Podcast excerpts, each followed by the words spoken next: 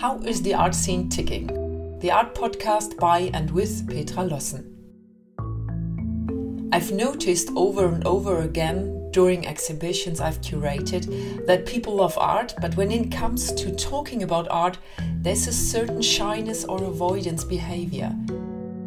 Visitors often feel stupid when they are in front of a work they don't understand. But they don't want to appear that way, of course. They don't want to say something trivial, so they prefer to remain silent and are afraid to ask questions. Or they stand in front of the works in a museum and are bored because they don't understand the background. Or they react with rejection. I'm going to change that. You can look forward to this podcast because I'll be asking the questions you haven't asked, clearing up misconceptions, discussing backgrounds with my guests, and shedding light on what's going on.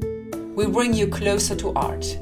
I talk to artists, curators, art critics, and others about everything that has to do with art.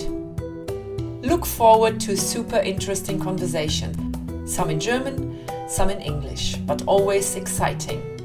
My name is Petra Lossen. How's the art scene ticking? The art podcast by and with Petra Lossen.